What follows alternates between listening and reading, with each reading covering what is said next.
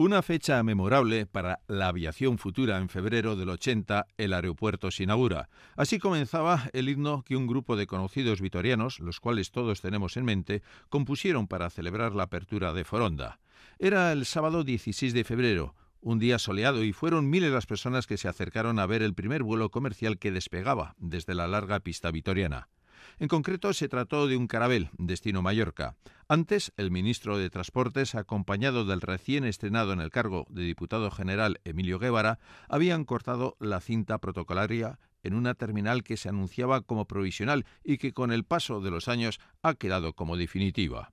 Un largo proyecto que costó 2.500 millones de pesetas, pensado para 2 millones de pasajeros anuales y cuya génesis se remonta a los años 70, liderado por la Diputación Alavesa, que pensaba ingenuamente que la apertura de Forondas supondría el declive de Sondica. En los primeros años había oferta de vuelos estatales e internacionales, pero el paso del tiempo y la falta de usuarios hizo que las compañías fueran cerrando sus líneas. Por Vitoria han pasado Iberia, Aviaco, Euskalair, Era, Ernostrum, Elite, Winter, entre otras aerolíneas, y ahora la única que opera regularmente es Ryanair, que hace años ya dio la espantada. En cuanto a pasajeros, hay que reconocer que en estos 44 años Foronda no ha llegado a despegar por muchos intentos que se hayan hecho desde las instituciones.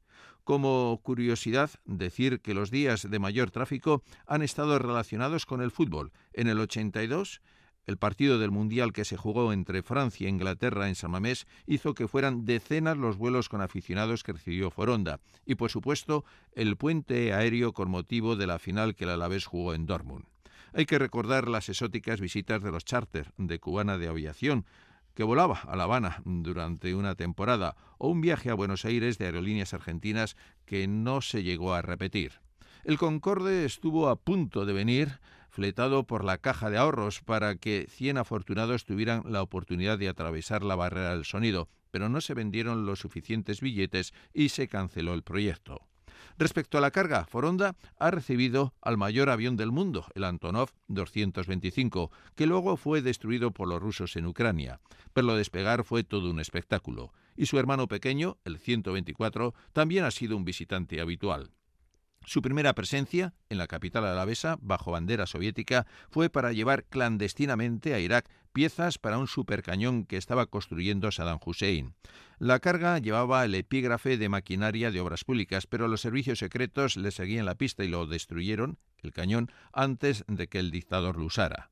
Las flores con cocaína procedente de Colombia llevó a la cárcel a Ricardo González Placer, que fue el encargado de colocar a Foronda en la cabeza del transporte de mercancías. Miles de toneladas de pescado fresco, animales vivos, exclusivos coches deportivos y, por supuesto, millones de paquetes han pasado y pasan por la plataforma del aeropuerto que ha tenido que extenderse para dar cabida a los vuelos cargueros. Una apuesta segura en un aeropuerto que, tras más de 44 años, no termina de coger su altitud de crucero.